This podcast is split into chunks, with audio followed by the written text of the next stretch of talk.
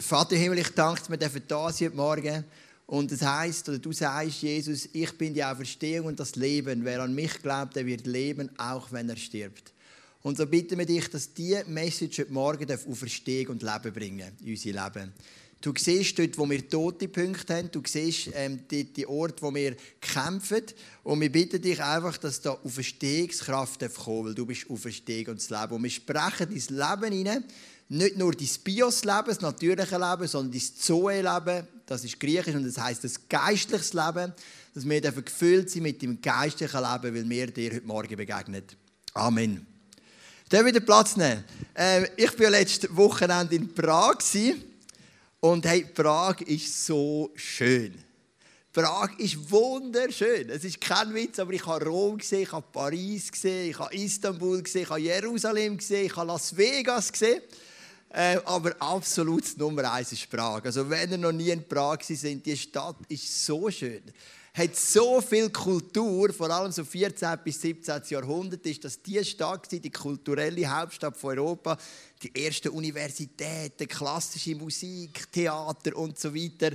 Es ist so eine wunderschöne Stadt. Und wir haben gesagt, ich bin am Samstag geflogen, habe dann Samstag mit dem Pastor verbracht vom ICF Prag, am Sonntagmorgen und Abend predigt im ICF. Das ist übrigens auf einem Schiff. Also die haben so ein Containerschiff umgebaut und da drinnen ist das ICF, das ist noch mega cool. Und dann am Montag ist Rebecca gekommen. Wir haben uns gefragt, ja, lohnt sich das Montag? Und dann Dienstag Mittag muss ich schon wieder das Taxi nehmen zum Flughafen, weil das ist dann wegen dem Nachmittag um 4 Uhr ins Flugzeug geflogen. Und wir haben gedacht, komm, wir haben so lange eine Ferien gehabt zusammen, jetzt einfach für eineinhalb Tage, das lohnt sich. Ich habe dann eine chinesische Airline gebucht, die mich von Zürich auf Prag geflogen hat habe das auf Facebook ähm, gepostet und habe unglaublich viel Kritik eingesteckt von den Leuten in puncto Nachhaltigkeit und Umweltschutz. Also ich bin glaube nie so äh, kritisiert worden für einen Facebook-Post wie dem. Gut, ich nehme es mal mit und mache mir meine Gedanken. Danke vielmals für eure Ermahnungen. Ähm, genau, und dann ist Rebecca am Ende und wir haben es so gut gehabt. Aber wir haben gedacht, Mann, die Zeit ist so kurz. Aber manchmal gibt es Fehler, die wir machen, die eben gut rauskommen. Weil am Montagabend sitzen wir in der Nacht so mit dem Pastor vom ICF Prag, das dritte. Und da kommt meine Frau ein WhatsApp über von ihrer Mutter. Die Jungs waren bei meinen Eltern, oder meine Eltern sind zu mir heimgekommen, und ähm, die Tochter Diana war bei den Schwiegereltern. Und dann schreibt sie im WhatsApp, du schaut eure Boardingkarte noch mal genau an. Ihr habt gar nicht Dienstag Rückflug gebucht, sondern Mittwoch mir E-Mail auf, Boardingkarte. Oh Mist, das stimmt, du fliegst schon erst am Mittwoch zurück. Sofort dem EasyJet können wir umbuchen, weil am Mittwoch ist die grosse Geburtstagsparty von Levin und Rebecca unbedingt dabei sein, aber wäre alles zu teuer geworden. Und dann haben wir die Schwiegereltern und Großeltern und meine Eltern gefragt, ja, könnt ihr noch einen Tag länger schauen und so. Und das hat uns dann noch einen wunderschönen Abend und Nacht und den Morgen am Mittwoch haben wir dann noch zusammen verbracht. Ich bin am Mittwochmorgen heimgeflogen, mein Flug war für den Mittwochmorgen, habe die Party alleine geschmissen und so haben wir noch ein bisschen mehr Zeit miteinander in Prag. Es war mega, mega cool. Genau. Ähm, was uns, oder was von Rebecca extrem interessiert, und mich natürlich schon auch, aber ich bin breit interessiert, aber Rebecca hat vor allem viel mehr erfahren über, über die jüdische Geschichte. Weil Prag hat eine extrem starke jüdische Geschichte, die ganze Tschechoslowakei, wie es vor dem Zweiten Weltkrieg oder eigentlich bis 1991 noch geheißen hat, hat ganz eine starke jüdische Geschichte. Und darum sind wir am Montag ins Ghetto Theresienstadt, sind das anschauen. Ähm, Theresienstadt liegt nur 60 Kilometer entfernt von Prag und ist eines der grossen Konzentrationslager. Ich muss das Teaching einstreuen, weil ich das selber erst gelernt habe. Ich habe immer gedacht, wieso reden die von Ghetto, aber sagen gleichzeitig, es ist ein Konzentrationslager. Es ist so. Konzentrationslager ist der Überbegriff. Immer dort, wo man die Juden konzentriert hat, also zusammengenommen, ist es Konzentrationslager. Darunter gibt es drei Teile. Es gibt Ghettos, es gibt Arbeitslager und es gibt Arbeits- und Vernichtungslager. Einfach so, das habe ich, das habe ich eben gar nicht geschnallt. Darum, also das Ghetto ist auch ein Konzentrationslager, aber in sich dann ein Ghetto. Also man hat die Juden zusammengenommen, sie müssen leben dort. Und man hat sie zusammengesperrt in das Theresienstadt, wo vor dem Krieg 7'500 Menschen gewohnt haben und hat bis zu 58'000 Juden aufs Mal hinein Und in dieser ganzen Zeit, in dieser vierjährigen Zeit von dem Ghetto, sind über 120'000 Juden dort drin gesamthaft. Über 80.000, 85.000 sind deportiert worden auf Auschwitz, in Gaskammern. 33.000 sind gestorben in Theresienstadt selber, an Unterernährung und aufgrund der miserablen hygienischen Bedingungen. Und nur 3'500 haben es überlebt. darunter übrigens sämtliche dänische Juden. Das wäre übrigens auch mal ein, ein Research wert. Dänemark im Zweiten Weltkrieg haben alle Juden auf Schweden gebracht, haben alle überlebt und die wenigen, die noch sind, wo sie dann okkupiert worden sind, haben sie sich diplomatisch eingesetzt, das kleine Dänemark, und haben es effektiv durchgebracht, dass kein einziger dänischer Jude Gaskammern gesehen hat. Die haben alle dafür bleiben. Und darum haben die auch überlebt. Also eine Geschichte für sich. Genau. Und wir waren in diesem Museum, Theresienstadt. Du merkst, es bewegt mich, oder? Und ich würde gerne noch lange darüber erzählen, aber leider ist das nicht das Thema. Ähm, und, und ähm, ist da interessant, du bist in so einem Ghetto. Wir sind ja auch schon mit vielen von, von euch, die hier drin sind, sind wir vor zwei Jahren in dem Holocaust-Museum in Jerusalem. Und Rebecca hat am meisten bewegt ein Bild, wo man eine Frau gesehen mit ihrem Kind oder Baby, ich glaube acht Monate alt, gerade kurz vor der Gaskammer. Mich persönlich, ich habe jetzt weniger einen visuellen Zugang, mich hat das Gedicht am meisten bewegt von dem Bub. Ähm, der Bub hat das Gedicht geschrieben. Ähm, und ich möchte das vorlesen. Der war noch in Theresienstadt zu dieser Zeit. Er heißt František Bass und hat mit zwölf folgendes Gedicht geschrieben. Das kleine Rosengärtlein duftet heute so sehr. Also irgendwo in Theresienstadt muss es so ein Rosengärtchen gesehen haben. Also ist übersetzt jetzt auf Tschechisch geschrieben ursprünglich. Es geht auf schmalem Wege ein Knabe hin und her.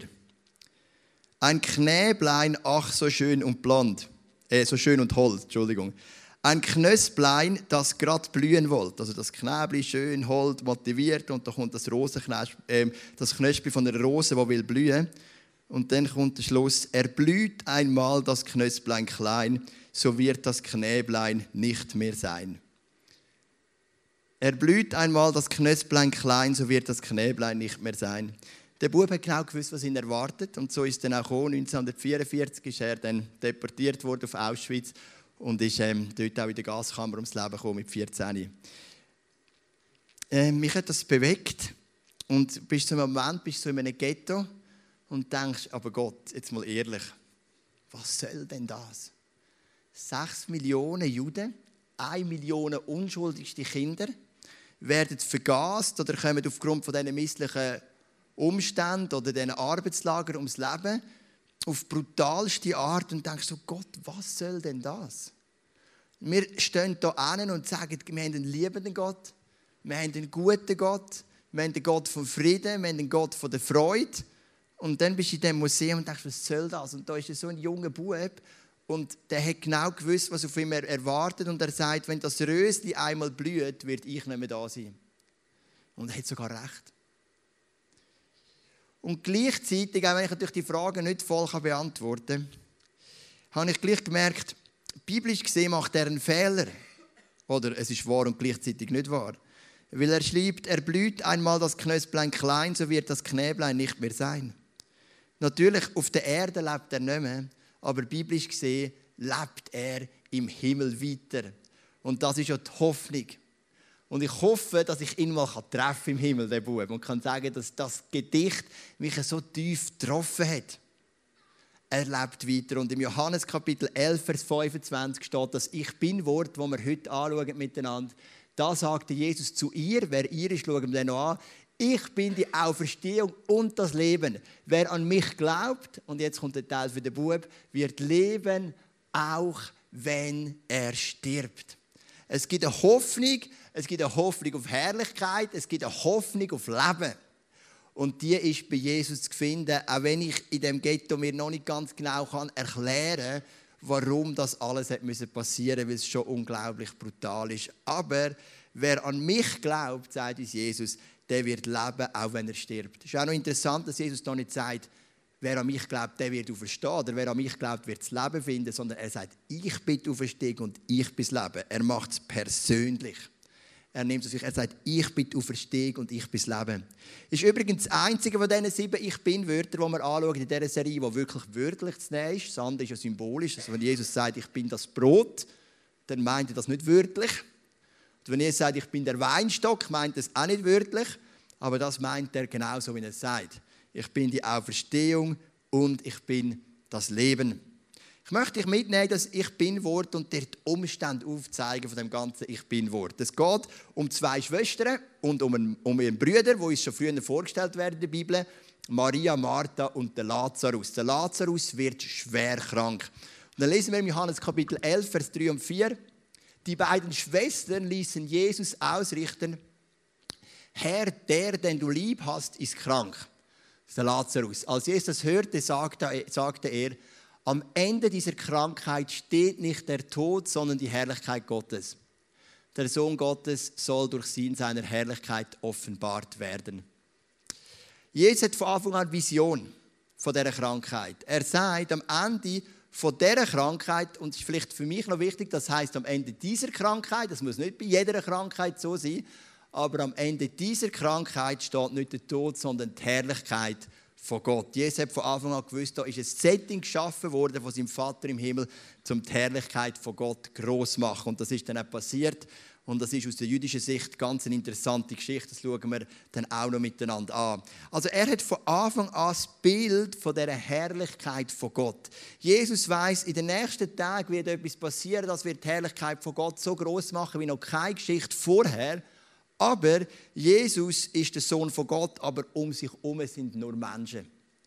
Und in dieser Geschichte kommen so viele menschliche Seiten zum Vorschein. Menschen wie du und ich. Ich kann mich mit diesen Menschen super gut identifizieren. Das Erste, was wir mal sehen, die erste, ich nenne das so Herrlichkeitshürden. In dieser Geschichte gibt es so fünf Herrlichkeitshürden von Menschen wie Hürden sind für die Herrlichkeit von Gott. Aber Jesus lässt sich von diesen Hürden eben nicht stoppen. Das ist die gute Nachricht. Die erste Herrlichkeitshürde ist Ungeduld. Der nächste Vers ist ein bisschen komisch. Also er macht einen späten Sinn. Können wir den mal haben? Johannes 11, Vers 6.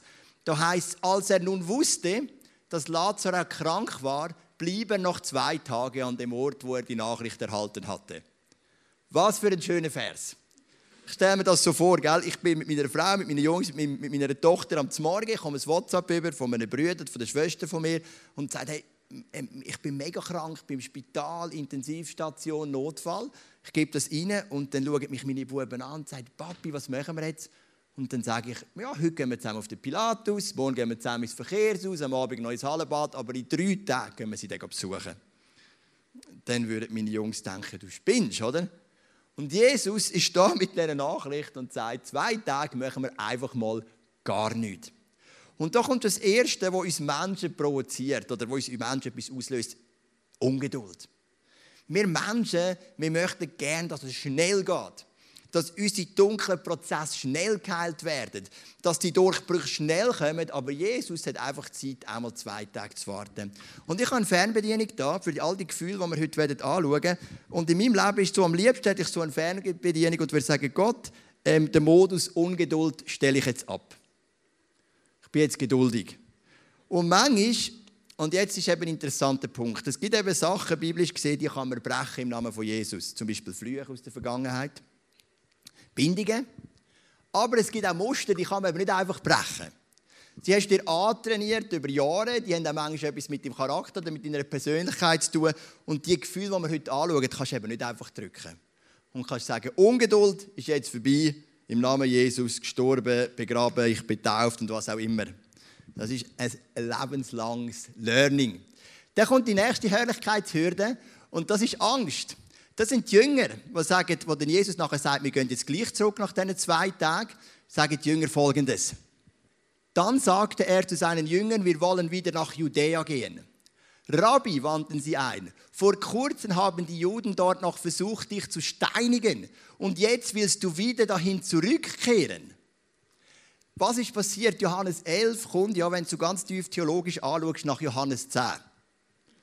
Oder das ist jetzt extrem tiefe Erkenntnis, die ich euch weitergebe. Und im Johannes 10 ist Jesus in Jerusalem und sagt, ich bin der gute Hirt. Wir haben über das predigt vor zwei Wochen, das sagen wir am Abend und ich am Morgen.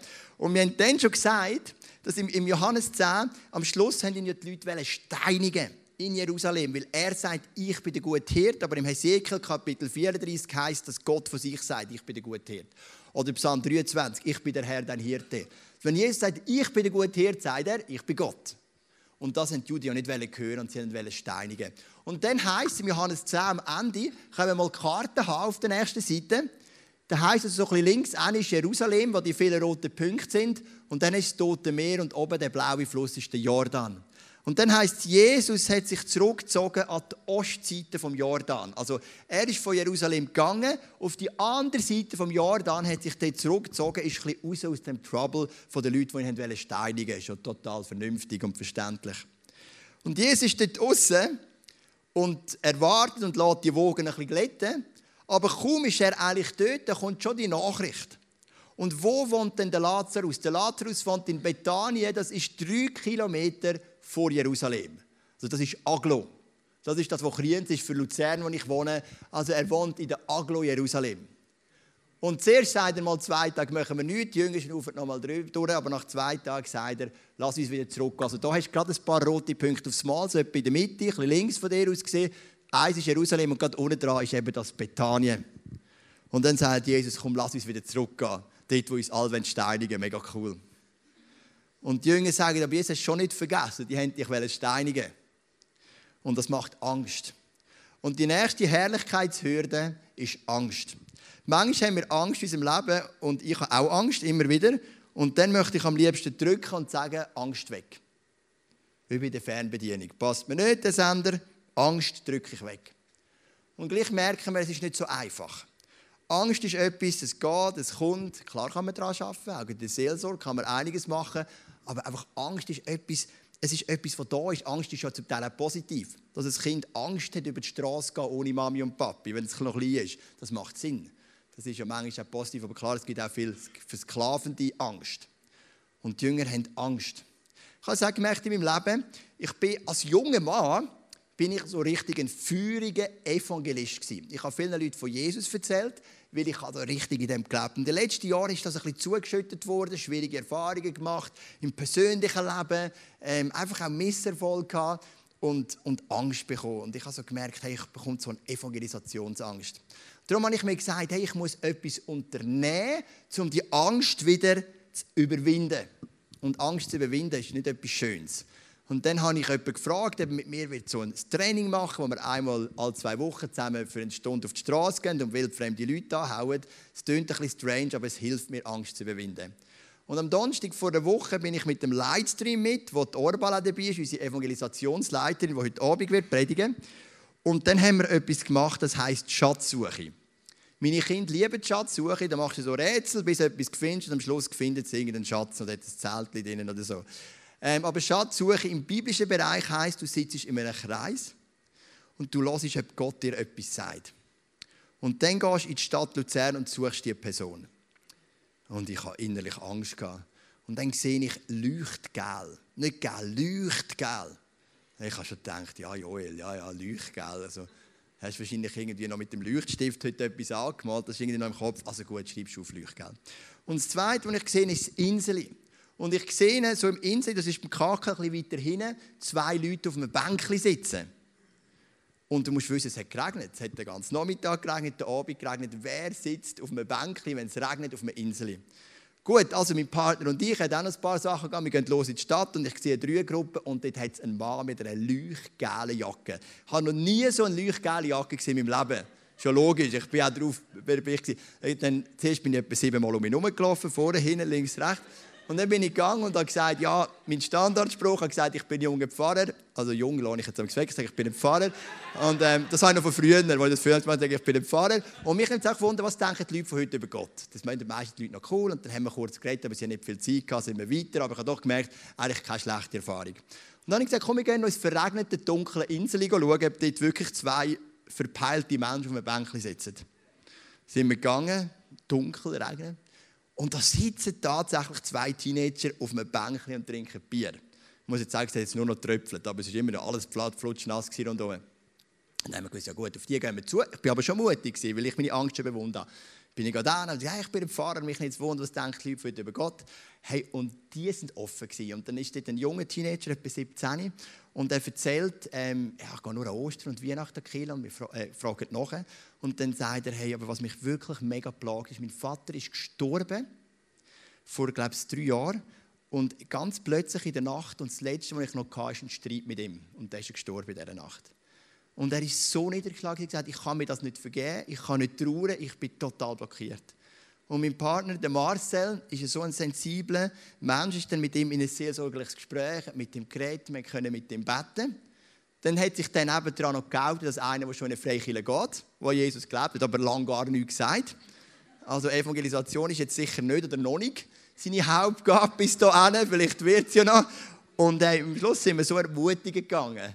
Zu merken, wir mit etwas weitergehen können. Ich habe erzählt von diesen Predigten, die ich gemacht habe, über Trauerverarbeitung auf YouTube und dann ein Kärtchen gegeben und so.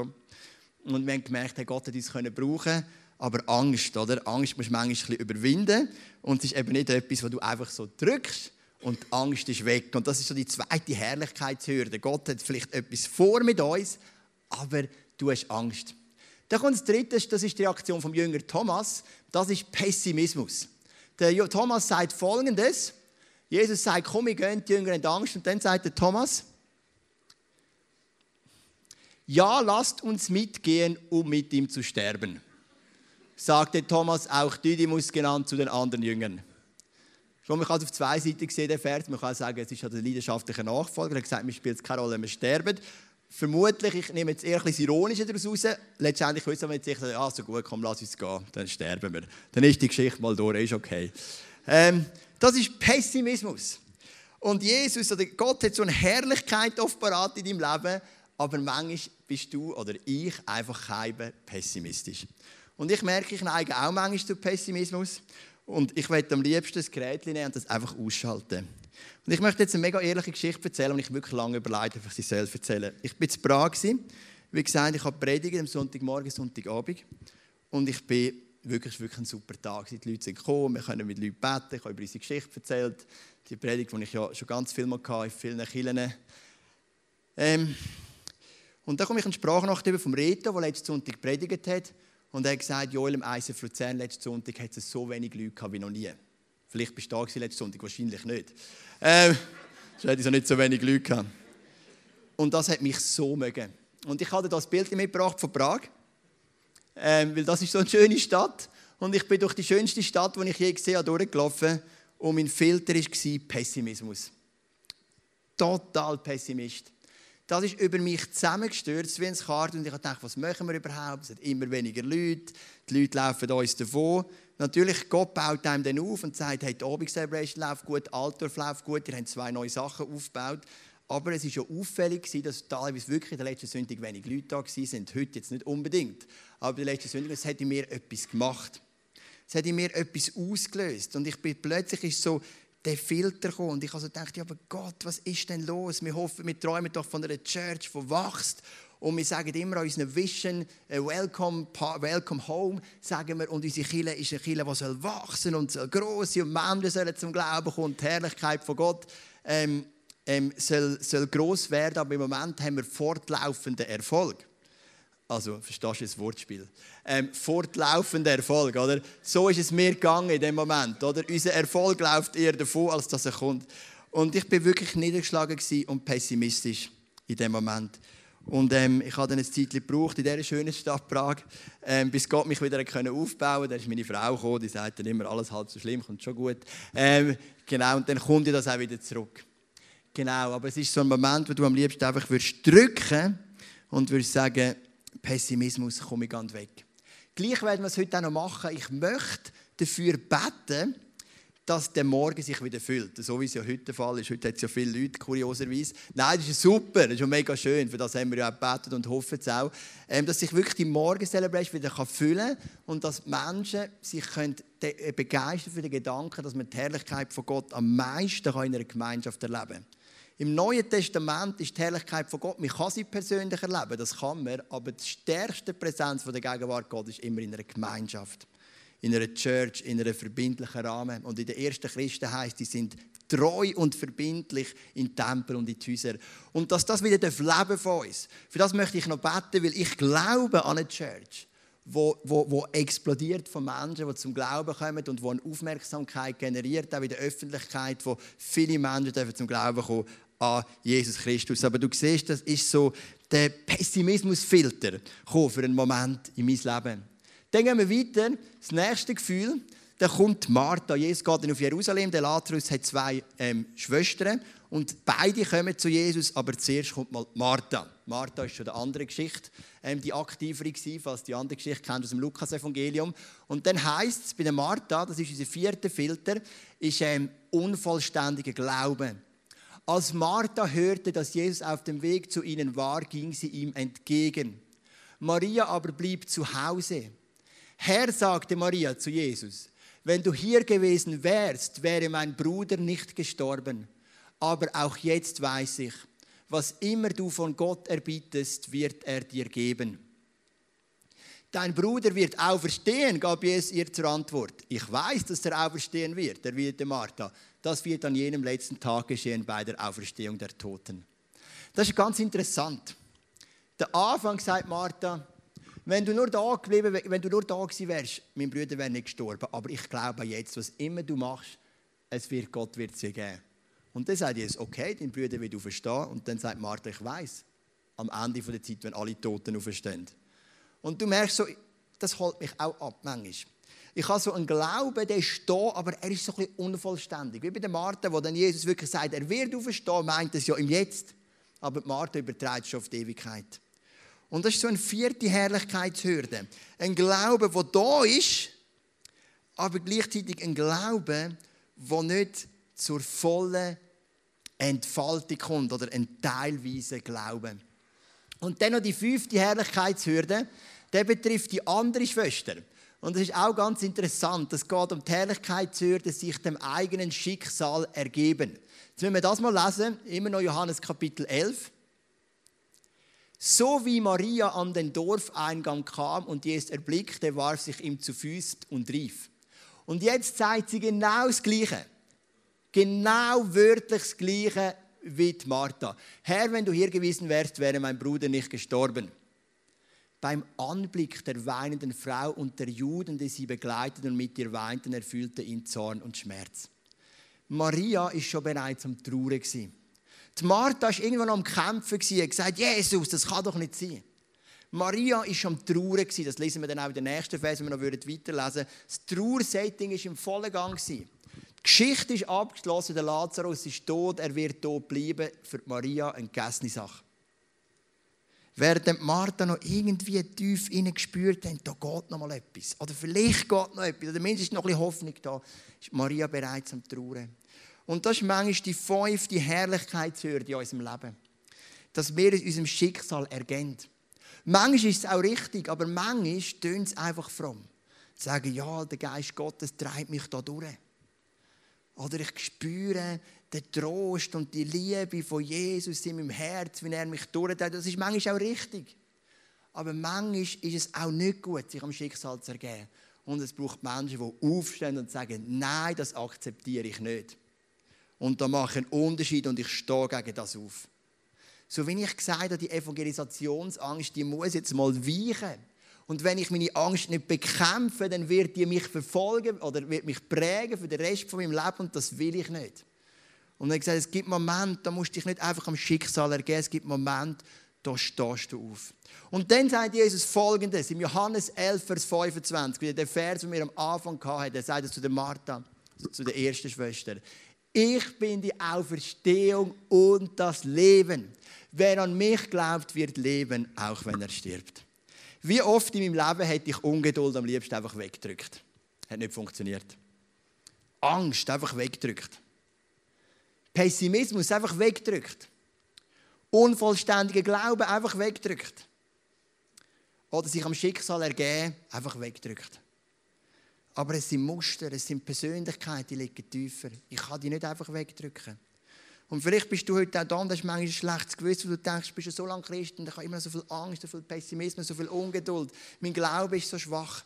Du, was ist die gute Nachricht von dieser Geschichte? Der Lazarus ist von den Toten auferstanden.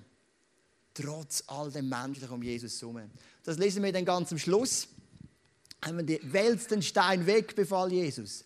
Herr, wandte Martha, die Schwester, verstorben ein. Er ist doch schon vier Tage tot. Der Leichnam riecht schon. Und dann noch der nächste Vers. Danach rief er mit lauter Stimme, Lazarus, komm heraus. Der Tote trat heraus.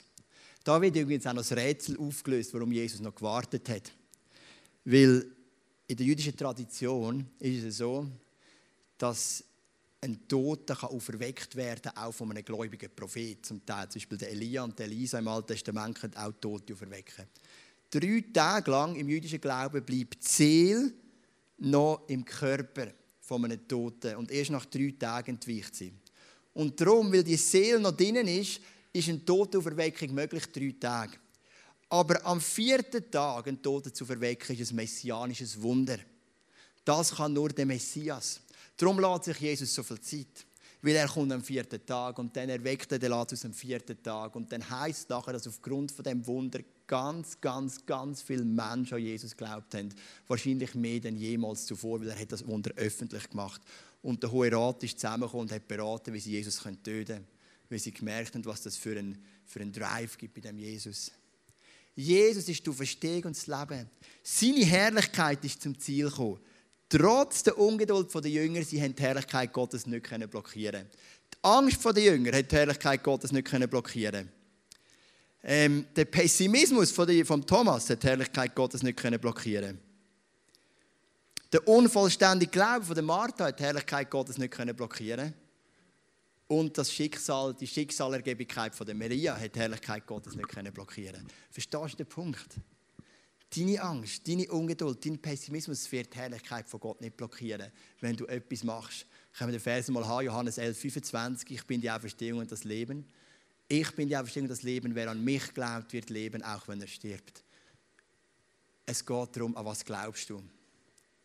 Wenn du an Jesus glaubst, an seine Kraft, an seine Power, wenn du ihn glaubst, dass er von den Toten verstanden ist, dass er Kraft hat, aus seinen toten Punkten Leben zu erwecken, dann wird die Herrlichkeit Gottes sichtbar, trotz deiner Angst, trotz deinem Pessimismus, trotz deinem unvollständigen Glauben. Das ist alles bei Jesus auch gewesen. Das war kein Klima von Glauben ohne Ende um den Jesus herum. Das war nur Unglauben. Aber Jesus ist ans Ziel gekommen, weil er ist Gott und seine Herrlichkeit ist größer. Und was ich versuche, ist einfach zu glauben und sage, Jesus, all mein Pessimismus, Angst von manchmal kommt bei dir und bei mir und ich kann es nicht einfach wegdrücken, auch wenn ich schon tausendmal verwegseelsorgt versucht habe. Ähm, ist übrigens nichts gegen Seelsorge, das finde ich sehr eine wichtige und sinnvolle Sache. Aber ähm, du kommst gleich ans Ziel, das ist mein Glaube, weil du bist du Verstehung und das Leben. Und wer an dich glaubt, wird leben, auch wenn er stirbt. Und nicht ich bin. Es ist letztendlich nicht mein Glaube, nicht mein Optimismus, nicht meine Geduld und auch nicht mein Kämpferherz, wenn wir jetzt mal die Herrlichkeitshürde ins Positive drehen, wo die Herrlichkeit von Gott sichtbar macht, sondern es ist eben Gott, der die Herrlichkeit von Gott sichtbar macht. Und das ist so das, was mir aufgegangen ist in den letzten Tagen. Ich möchte einfach da sein, als ein gehorsamer Diener von Gott und der Vers will ich verinnerlichen. Du bist du Verstehen und das Leben und wer an mich glaubt, wird nicht leben, wenn er stirbt. Ich will den Fokus nicht so fest auf meine Punkte nehmen. Nicht auf meine Ungeduld, auf meinen Pessimismus und nochmal versuchen wegzudrücken und nochmal. Wir bleiben schon dran. Mir wird besser, wenn man mit Jesus unterwegs ist. Aber der Fokus ist das. Du verstehst und das Leben verstehen den Punkt dahinter. Darum möchte ich heute etwas machen mit euch. Haben wir noch nie gemacht. Das ist jetzt auch nicht so krass und weltbewegend. Aber ähm, was ich machen möchte, ist, normalerweise würde ich sagen, stehen wir alle auf, ich bete noch für euch. Heute möchte ich, dass ihr für euch selber betet. Die kann vorkommen. Sie werden spielen im Hintergrund. Und ich möchte, dass du über dein Leben das aussprichst. Jesus, du bist du Verstehung und das Leben. Wer an dich glaubt, der wird leben, auch wenn er stirbt. Du kannst es aussprechen über was auch immer du merkst, wo du tot bist. Es kann deine Beziehung sein, es kann deine Nachbarschaft sein, es kann dein Job sein, keine Ahnung. Deine Kinder, wo du immer merkst, es gibt so schwierige Punkte, wo du Verstehungskraft brauchst. Sprich selber auf. Die Band spricht, wird genug laut spielen, dass du es nicht hörst, was du sprichst. Aber du darfst es auch laut sagen, also dass die anderen rundherum nicht hört. Du ja schon. Äh, aber du darfst es wirklich auch laut sagen und sagen, Jesus, du siehst meine Ehe. Du bist du Verstehung und das Leben. Ich sprich dein Leben rein. Jesus, du siehst mein Kind Nummer 6. Du bist du Verstehung und das Leben. Ich glaube, niemand sechs Kinder. Ähm, ähm, du bist du Verstehung und das Leben. Du bist der, der Veränderung hineinbringt. Jesus, du siehst mein miserables Arbeitsklima, wenn es so ist. Du bist du Verstehen und das Leben. Und wenn du magst, nachdem du persönlich betet hast für dich, lass uns doch beten, dass die Morgen-Celebration sich wieder füllen mit Menschen. Gerade dann, wenn sie in letzter Zeit, heute nicht, teilweise auch recht leer war, dass wir wieder Menschen reinbeten dass wir Menschen mitnehmen dass wir Menschen die Herrlichkeit Gottes erleben lassen. Ich, habe, ich möchte zwei Sachen erzählen zum Schluss. Ich habe ein E-Mail bekommen von einer Frau. Ich habe sie gefragt, ob ich das erzählen darf. Im Dienstag, Mittwoch ist das E-Mail gekommen. Und sie hat gesagt, ich bin letzten Sonntag in der Church und ich bin so berührt worden. Sie hat nicht wahrgenommen, dass es wenig Leute gab. Sie hat berührt worden. Sie hat gesagt, du musst unbedingt das Sandy sagen. Wenn sie Worship macht, das berührt mich so stark. Und mein Punkt ist der, hat sie geschrieben, dass gerade vor drei Tagen habe ich einen der schrecklichsten Schicksalsschläge erfahren von meinem ganzen Leben. Und am Sonntag habe ich nicht killen, aber ich habe mich angemeldet für das Welcome Home, darum habe ich müssen. Gott segnet gewissenhafte Menschen. das ist super. Und sie ist gekommen, aus Gewissenhaftigkeit. Und sie hat gesagt, ich bin so tief berührt worden von dem Jesus. Und hey, das ist die Kraft der Church. Und heute Morgen ist ein Mann und es ist kein Witz, der Mann ist da. Weißt, ich, ich, die Zeugnisse sind manchmal für mich auch immer so, oh, ist das krass, und ich bin dann auch unsicher. Aber der Mann hat ich bin vor zwei Monaten das erste Mal da rein. Und dann habe ich, ich habe die Songs nicht gekannt, also habe ich einfach geweint, weil ich gemerkt habe, Gott ist da und, und er hat seit Monaten oder Jahren ein ganz starkes Schulterproblem. Und dann während dem Worship legt ihm jemand die Hände auf die Schulter. Und wenn er hinterher schaut, merkt er, die Reihe hinter mir ist leer. Es ist ja gar niemand da. Das ist ein Wunder, das kann nur passieren, wenn nicht alle Stühle besetzt sind. Das hat auch noch Vorteil. Ähm, und er schaut hinterher und er sieht, ähm, das ist leer. Und er merkt, es ist ein Engel und er sagt, es ist zwei Monate vorbei und ich habe so gelitten unter Schulterschmerzen. Ich habe nie mehr Schulterschmerzen in meinem Leben. Ähm, seitdem. Weil Jesus ist die Verstehung und das Leben. Und komm, lass uns doch aufstehen. Die Band wird spielen.